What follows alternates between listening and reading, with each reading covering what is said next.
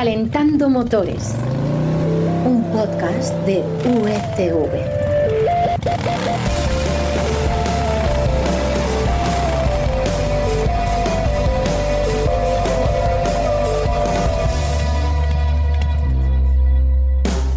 Hola, bienvenidos a Calentando Motores, el podcast en el que te contamos de manera resumida lo más llamativo que ha sucedido en el panorama del motor. Y esta información la sacamos de dónde, Florian? De las secciones de motor de El Mundo y Expansión y por supuesto de Marcacoches. Las webs que hay que consultar al día, por supuesto. Soy Carlos Espinosa y esta semana vamos a hablar de un coche que seguramente no te suena nada. El SWM G01, me parece que lo he dicho bien. Un sub de tamaño medio con un precio que te va a sorprender. También de ese arrebato revival que le ha dado ahora a muchos fabricantes de motos que han empezado a hacer homenajes a modelos de otras décadas. Y terminaré... Sergio, pasa, eh, echa el freno, haz el favor. Pues Carlos, que sé que has visto el nuevo Ferrari Daytona, que solo lo han visto en vivo dos periodistas españoles y que tú has sido uno de ellos. Amigo, eh, bueno, entonces ¿qué hacemos? ¿Nos cargamos el guion? Eh, bueno, no, no, pasa que nos tendrás que contar algo, no vas a ser solo la voz bonita del podcast.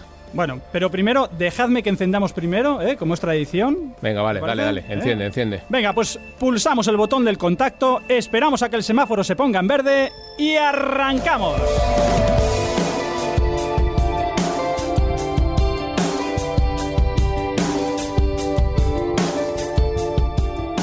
Comenzamos por, bueno, por ese Ferrari Daytona SP3. Vamos a ello. No sé, ¿qué quieres, qué quieres saber? A ver, cuéntame, ¿cómo, ¿cómo fuiste ahí? Porque sé que hay un secretito. Bueno, eh, quizá para mí lo más impresionante o lo primero fue cómo nos lo presentaron, porque nos llevaron a Florencia como hacen con los potenciales clientes. Es decir, Ferrari ya sabe de antemano, casi con una precisión total, a quién se lo va a vender y a quién no. Por eso, por eso fuiste tú, claro. Eh, claro, luego te quejas no. del precio de mis motos. Más bien no. El caso es que sí, nos invitaron, yo fui como un cliente, nos metieron en un palacete de Florencia impresionante, unos techos altísimos, unas estatuas, todo espectacular. Y allí, pues bueno, nos contaron lo que era un Ferrari Icona. Un Ferrari Icona es un Ferrari que reinterpreta un estilo de Ferraris pasados.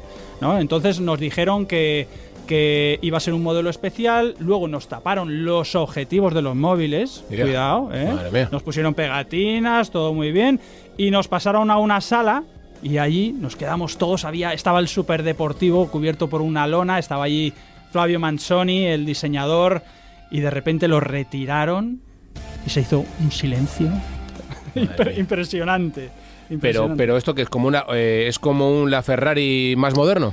Eh, a ver, no, no. Eh, utiliza el mismo chasis de fibra de carbono de la Ferrari.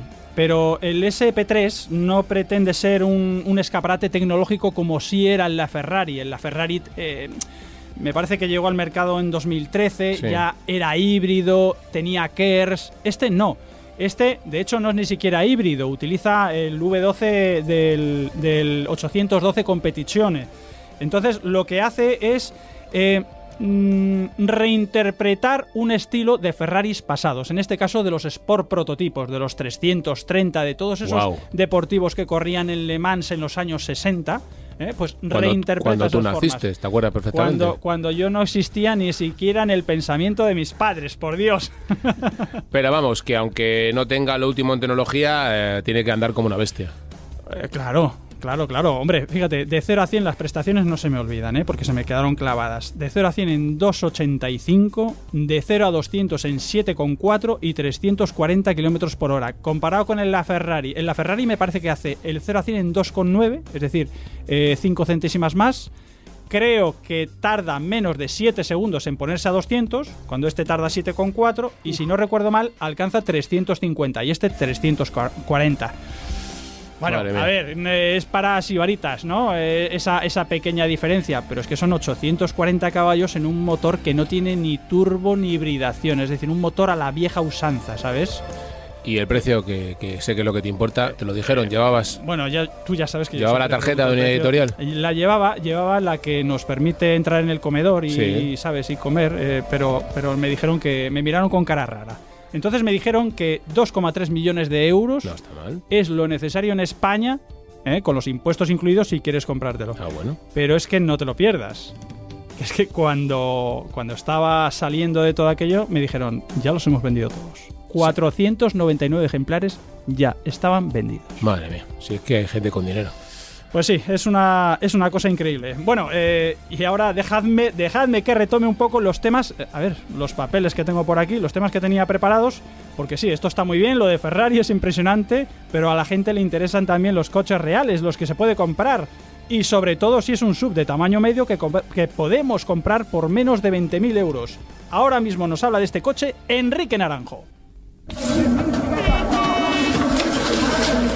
Calentando motores. ¡Trata de arrancarlo! Un podcast de USV. ¡Trata de arrancarlo, Carlos! ¡Trata de arrancarlo! ¡Trata de arrancarlo, por Dios! Bueno, ahora ya sin frenazos, por favor, eh, Enrique Naranjo, buenos días. ¿Qué tal, Carlos? Oye, es difícil ponerme a hablar ahora de un coche eh, normal, digamos, después de esto. ¿eh? Bueno, nos vas a hablar de este SWMG01. Mira que suena. eh, es difícil decirlo. A ver, suena a chino y es que chino. Esta marca, SWM, eh, ¿te ha dado sensación de que tiene una calidad como la que se exige en Europa? Bueno, yo creo que lo, lo mejor para responder esta pregunta es eh, explicar quién es el que fabrica este coche, que es Brilliance, y esta marca china, eh, por ejemplo, para que te hagas una idea, es la que eh, fabrica los modelos de BMW allí en, el, en el país eh, asiático, en el gigante asiático. Así que bueno, eso yo creo que ya responde bastante bien a la Eh, duda. Se supone que el estándar de calidad allí en Asia de BMW, por supuesto, será el mismo que en América, que en Europa. Bueno, más o menos, sí, sí. Bueno. Eh, no va a ser un, no, ya te digo, ya te adelanto, ahora te lo explicaré mejor, pero que no es un coche chino como el que nos, al que nos imaginamos, eh, pues eso de baja calidad, con Mm, plásticos, eh, sí. eh, pues eso. Oye, eh, ¿cómo, ¿cómo describirías este G01? Bueno, a ver, eh, es un sub, una silueta obligatoria a estas Mm. Sí, alturas, sí. eh, de tamaño 4,6 metros, lo que diríamos un ah, Tamaño un medio. tamaño medio. Mm. Y eh, aunque hemos dicho que se fabrica en China, eh, tiene diseño italiano. Y eso también es una garantía, Mm. porque ya sabes que Vale. eh, los coches Bien. más bonitos se hacen siempre allí. Sí. De hecho, este no, no me parece feo. De hecho, bueno, yo creo que incluso la versión deportiva está, está bastante chula. Hmm. Y luego dentro tenemos un espacio bastante amplio, luminoso, con materiales de buen tacto y detalles pues modernos como la pantalla multimedia grande de Mm. 10 pulgadas, cuadro Sí. de relojes digital, también es verdad que ya casi todos los coches lo llevan. Sí, sí, sí, un maletero importante, 570 litros, Ah, esto te va bien a ti. y, y bueno, eh, pues un poco esos son los argumentos de este, de este sub. Oye, y el motor has dicho que es Mitsubishi, aunque no lo fabriquen ellos. ¿Cómo es este motor? Sí, es un motor conocido ya de, de, bueno, los aficionados, el 1.5 de 131 caballos de Mitsubishi con 215 Sí. Nm, que bueno, no está mal, aunque este coche ya es grandecito. Sí.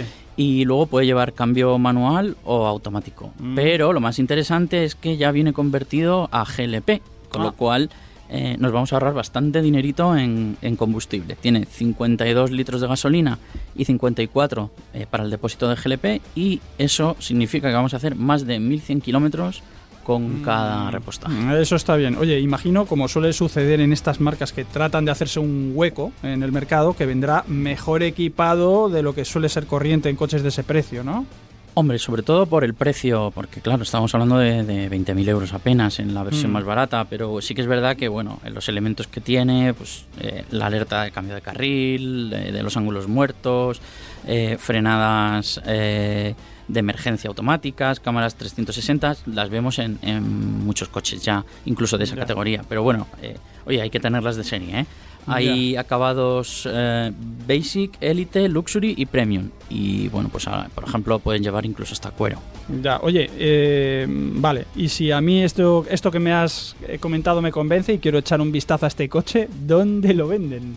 Pues mira, lo trae a España Invicta Motors y tiene 20 concesionarios en nuestro país y en expansión, porque en 2023 quieren llegar a 30. Y bueno, otro dato importante es la garantía del coche que tiene 5 años, que no está mal. ¿eh? Mm, Sí, como muchos, bueno, como algunos asiáticos. Eh, pues ya lo sabemos, Invicta Motors nos vende este SWMG01, mira que es difícil de decir, que es un sub de tamaño medio con etiqueta eh, eco. por lo menos por menos de 20.000 euros. Quique, muchas gracias por traernos este coche. Contamos contigo en el próximo Calentando Motores. Aquí estaré, Carlos. Y ahora nos vamos con las motos, así, en plural. Porque, ¿qué le está pasando a las marcas de motos? eh, Que están, no todas, pero sí muchas, haciendo motos revival. Nos lo cuenta ahora mismo Florian.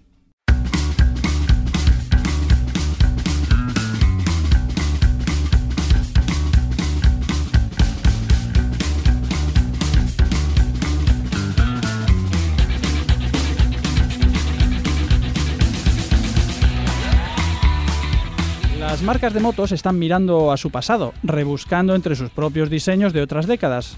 Florian, ¿por qué se están concentrando más ahora en estos diseños vintage? Hola Carlos, pues mira, yo creo sinceramente que es casi una necesidad de las marcas que tras un año tan malo como el pasado, como lo que hemos vivido todos, y que en cierta manera les permite sacar pecho y un poco de ese orgullo motero que del que hablamos, ese que potencia la esencia más básica del motociclismo, esa que habla de libertad, de individualidad compartida y que evoca los viajes, las aventuras, eso que a todos nos gusta echar la mirada atrás a tiempos mejores para mirar al futuro con optimismo. Mm, sí, es a lo mejor hacerlas un poco más apetecibles. o sea, Efectivamente. uno se compra muchas veces una moto porque la necesita. En ocasiones sí. Y, y- e imagino que si es revival, te recuerda a un modelo que tú añorabas. ¿no? Efectivamente, o el de tu padre, o aquel que soñabas cuando tenías 18 años y todavía no tenías el dinero para comprártela. Eh, efectivamente, porque no teníamos ni una chapa. Oye, tenemos también motos deportivas que se supone que siempre deben estar a la última. Sí, eh, además este año eh, se lleva la palma sin duda eh, Honda con su, y voy a decir la del tirón porque esto es un poquito largo, la CBR 1000 RR, R, porque lleva Rs. tres Rs, para que vean lo rápida que es, eh, la SP Fireblade, que eh, con la que la marca, eh, que está empeñada en ganar el Mundial de Superbikes, sea como sea, Sí. y la ha retocado ligeramente para que sacarle mayor partido a los 215 caballos de, de potencia de, su, de este superdeportivo Book Insignia, Mm. eh, y lo desdobla en un modelo, un precioso modelo de edición numerada que conmemora las tres décadas de esta saga, de la Fireblade, décadas. 30 años, Fíjate, si yo me acuerdo de aquella moto. del que, 92. Que además era más ligera que la 600. Aquello fue un cambio, un cambio para... eh, en aquella época las motos eran grandes y corrían mucho y Honda consiguió hacer una moto, meterle un motor grande en, una, en un chasis pequeñito, en una moto muy reducida de tamaño para lo que era la época. Honda cambió el, el paradigma del- del- de las motos de superdeportivas y lo hace con este diseño eh, que además con este color eh, del 92 y tanto empeño ha puesto y tanto cariño que es el propio, eh, voy a decirlo también, que hay que leerlo, Hiroaki Tsukui, que fue el responsable del diseño de estos tricolor, este, este diseño tricolor Sí. del año 92. o sea que es la misma decoración. Efectivamente, los mismos tres colores. Ves las ves las dos eh, una al lado de la otra y parecen, pues eso, Blanca, roja y azul. efectivamente. Me acuerdo perfectamente. Ah, y su precio parte de los 30.000 euros. Vale. Pero to- todavía quedan, ¿eh? No te preocupes. Todavía, todavía. Oye, estoy pensando ahora en el Dakar, que queda ya poco para esta nueva edición. ¿Hay alguna moto inspirada en aquellas trail que tanto nos gustaban hace años? Pues hay unas cuantas. Eh, aparte de estos años que hemos vivido con la vuelta de la Africa Twin, de la Ah, Teneré, Sí. pues ahora te voy a contar que hay dos. Aprilia recupera nada más y nada menos que la enseña Tuareg y lanza eh, una versión off-road montando el motor que de 660, que tanto éxito le está dando, que ya lo montan la RS y la Tuono, Hmm. eh, perfecta para tanto para iniciarse como para lanzarse a la aventura. Pero además es que MV Agusta ha desvelado por fin eh, lo que lleva muchos, muchos meses eh, haciendo teaser, que es el, el famoso Lucky Explorer Experience o Ah. Project. Eh, y resulta que son dos monturas trail, la 9.5 y la 5.5 que reviven la esencia de aquella Kajiba Elephant Ah, acuerdo. que ganó el Dakar en el 90 y en el 94 con los colores de la emblemática eh, caja de cigarrillos, algo impensable hoy en día. Impensable totalmente. Oye, y aparte de estas, ¿hay alguna moto también con este estilo vintage que nos estemos dejando en el tintero? Pues sí, hay una sobre todo preciosa, que se trata de Royal Enfield, que cumple 120 años, ahí es nada, eh, y es que celebra estos, este, esta, esta efeméride con una preciosa Continental GT 650 inspirada en la, en la que ya tuviese la GT 2,5 de los años 60 en una versión conmemorativa que acompaña a su vez a una versión de la Interceptor también con este mismo motor y ambas han sido diseñadas y fabricadas artesanalmente por los equipos tanto de Reino Unido como en India y serán solo 480 unidades producidas, 240 de cada una. repartiéndose, oye, exactamente, 60 unidades en cada uno de los cuatro mercados disponibles. Esto es Europa, India, el sudeste asiático y América. Y para que te hagas una idea, para que te hagas una idea, el depósito luce un distintivo muy especial de latón hecho a mano, A mano. que conmemora eh, evidentemente con su logo de los 120 aniversarios y que ha sido elaborado de manera artesanal uno por uno eh, en colaboración con una familia de artesanos llamados Sirpi Sentil, que es un, son una, una gente originaria de la, de la localidad de un santuario que hay en India, que son unos famosos orfebres y lo han hecho una por una. Madre mía. Oye, por cierto, te vas a hacer un experto en nombres raros, ¿eh? Increíble. Es que qué dominio tienes. ¿Te das cuenta? Florian, muchas da cuen? gracias. Me doy cuen. Eh, muchas gracias por hacernos mirar al pasado, que al final, oye, tiene su encanto. En el próximo Calentando Motores ya sabes que te esperamos con más novedades. Por supuesto, y si nos echáis de menos, daros una vuelta por Marca Coches y las secciones de motor de El Mundo y Expansión. Por supuesto, un saludo de este que te habla, Carlos Espinosa, y de todos los que hacemos la sección de motor de unidad, de unidad editorial. A ver si lo digo yo bien. A ver, tú estás diciendo nombres Madre mía, raros a y yo no si soy a capaz de decir ni siquiera el nombre de la empresa que me paga. En fin. Florian, Quique, Sergio, os emplazo para el próximo Calentando Motores. Y ahora dejamos el motor al ralentí, que se enfríe sin apagarlo, porque en breve estaremos de nuevo contigo. Hasta entonces, ya sabes, disfruta del motor. ¡Adiós!